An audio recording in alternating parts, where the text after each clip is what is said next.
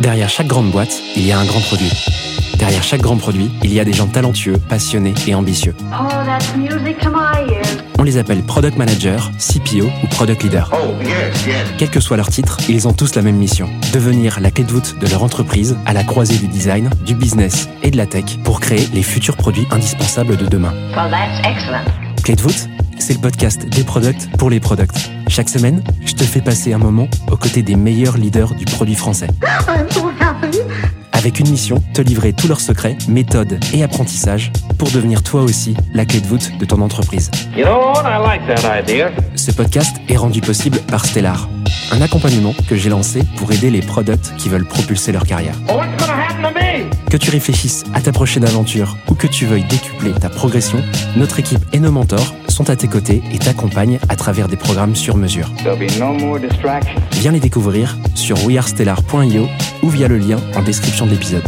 Je m'appelle Timothée Frein et bienvenue dans Clé de voûte. Aujourd'hui, j'ai le plaisir d'accueillir Émile Caram sur Clé de voûte.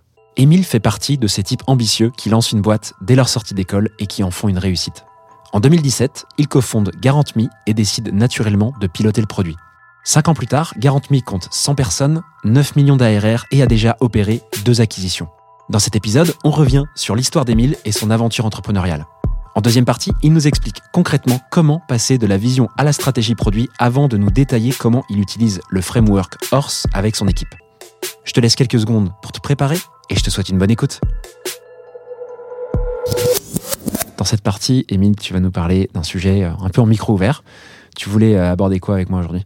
Je voulais aborder euh, la méthodologie HORSE, qui est euh, une méthodologie qu'on peut suivre pour mieux collaborer avec euh, des product designers. Ok, Horse étant à cheval en anglais, c'est quoi le rapport? Je sais pas si ça vient de là, mais euh, il y avait une question qui avait été posée euh, qu'est-ce qu'un dromadaire? Et la réponse était c'est un cheval dessiné par des experts, donc en mode complexifié avec 40 000 features, le stockage d'eau et tout ça. Mais euh, l'idée derrière, c'est que c'est un peu euh, une méthodologie pour simplifier les choses et chaque lettre est l'initiale de quelque chose. Donc, OR, c'est le H, c'est pour hide, O, c'est pour organize, R, c'est pour euh, reduce, euh, S, c'est pour standardize. Et E, c'est pour eliminate. Toi, tu utilises cette méthode pourquoi, du coup, dans quel contexte? Donc, euh, donc comme, comme on l'a dit au début, j'ai été premier PM de ma propre entreprise. Donc j'ai dû, euh, tu l'as bien dit, j'ai recruté des personnes qui étaient plus compétentes que moi sur, euh, sur différents métiers, notamment le product design. Euh, euh, je te cache pas que les, les maquettes que je faisais étaient dégueulasses. Donc on a, recruté une équipe, euh, donc un- une équipe de product design qui, qui est aujourd'hui composée de quatre personnes. Et euh, je suis euh, donc on attendait de moi donc comme comme tout euh, product designer va attendre de son une collaboration de son du product manager avec qui il ou elle travaille. Et je me retrouvais souvent dans des situations où il y avait un design qui avait été réalisé et on me demandait un feedback par rapport au design. Donc il y avait certainement les tests utilisateurs, mais avant de tester, euh, on me demandait euh, du feedback sur sur ces designs. Euh, je, je donnais les feedbacks et souvent ça, ça marchait. Donc je sentais que face à moi, j'avais euh, des product designers qui étaient euh, bloqués et que j'arrivais à débloquer grâce à mes feedbacks, mais j'arrivais pas à savoir euh, pourquoi j'arrivais à les, à les débloquer. Donc qu'est-ce qui faisait que j'arrivais pas à conscientiser quel type de feedback je donnais. Il venait en fait euh, être challengé, c'est ça? Euh, Challenger Voilà, il design. venait avec euh, un design, il me disait bah, t'en penses quoi de, de ce design? Et, et il me disait bah là euh, on est bloqué, on sait pas où, où mettre ce module, on sait pas comment faire ce tableau, Mhm. on n'est pas très satisfait. C'est toi qui demandais ça ou C'était, oui, on a souvent l'habitude de se faire revoir euh, le travail euh, chez GarantMe, quel que soit le, euh, donc dans les équipes, toujours pour avoir un regard euh, externe. Donc oui, on faisait ce type de rituel, où on regardait euh, euh, un peu l'avancée des projets. Mais voilà, ce rituel-là n'était pas forcément structuré, c'était plus... euh, je donnais du feedback sur un design, et, bon, je sais pas si c'est le syndrome de l'imposteur ou, ou, autre chose, je me disais mais pourquoi j'arrive à pourquoi j'arrive à les débloquer? Quel est ce type de feedback? Et euh, des fois, on n'était pas trop satisfait de ces rituels parce que c'était un peu. ça euh, manquait d'objectivité en fait aussi. Ouais, ça, ça peut manquer. Voilà, j'avais des craintes. ça peut manquer d'objectivité. Euh, souvent, c'est un peu désordonné, donc euh, on, on- on sent qu'on n'a pas abordé tous les sujets. On, on sent qu'on avance, mais on ne sait pas trop pourquoi. Et euh, c'est là où je suis tombé sur la vidéo de, de Rémi, Rémi Guyot, du coup, donc CPO. Encore ex- lui. encore lui, voilà.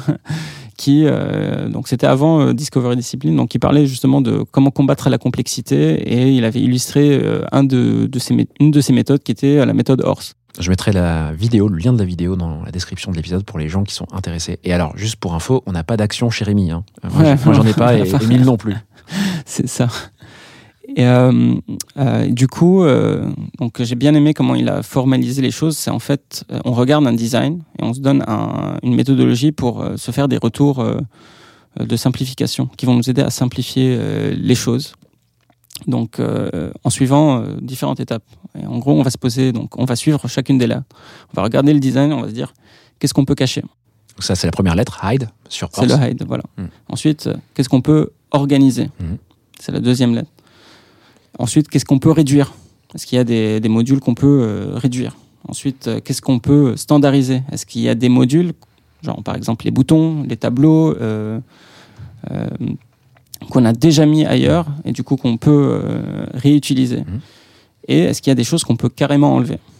Mhm. Et on se forçait du coup. Et en, regardant cette vidéo, je me suis dit ah mais tiens tous les feedbacks que je donne, je peux les rentrer dans. Tu peux les organiser un peu, en fait. Je, je peux les rentrer dans ces cases-là. En Mhm. fait, c'est souvent euh, est-ce qu'on peut enlever ça? Pourquoi on a mis ça ici? Pourquoi ce bouton a été fait de manière différente que l'autre? Donc voilà, c'était ce type de questions. Et là, c'est juste qu'on s'est dit ok, on peut, on va, on va suivre ces, ces différentes lettres et se poser ces questions ensemble.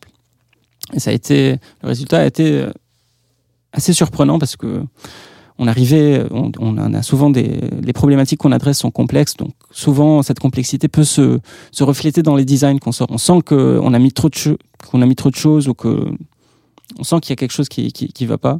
Et du coup, ce sentiment-là, on peut le concrétiser en se posant toutes ces questions. Et les avant après sont assez impressionnants. Et du coup, ça nous permet de passer à l'étape d'après, qui est de faire tester ça aux utilisateurs pour remettre un peu d'objectivité. Ça- Tu avais un moyen en fait euh, très cadré de... et exhaustif en fait de pouvoir challenger avec tes designers euh, un, design, un prototype en particulier. Quoi. voilà. Ok, hyper clair. Et Trop c'est bien. c'est un moyen de, sans être expert, de jouer euh, ce rôle de miroir, parce que souvent les réponses aux questions, c'était les product designers qui les trouvaient. Mm. Moi, je posais juste les bonnes questions Mm. je- et je fournissais le cadre. Trop bien. Est-ce que tu as peut-être, euh, juste pour finir, une, un avant-après peut-être euh, d'un design que vous auriez, que vous avez euh, peut-être screené à cette époque-là? Euh, ouais, ouais, j'en ai. euh, on pourra les partager. euh. Trop bien, on les partagera également. Bah écoute, merci beaucoup Émile. Trop cool ce sujet, on l'a fait en, en très rapide mais, euh, mais hyper intéressant de voir comment tu as utilisé ce framework qui est souvent utilisé par les designers eux-mêmes d'ailleurs, euh, pour ceux qui connaissent la méthode. Toi tu l'utilises dans une interaction avec quelqu'un, je trouve ça super pertinent.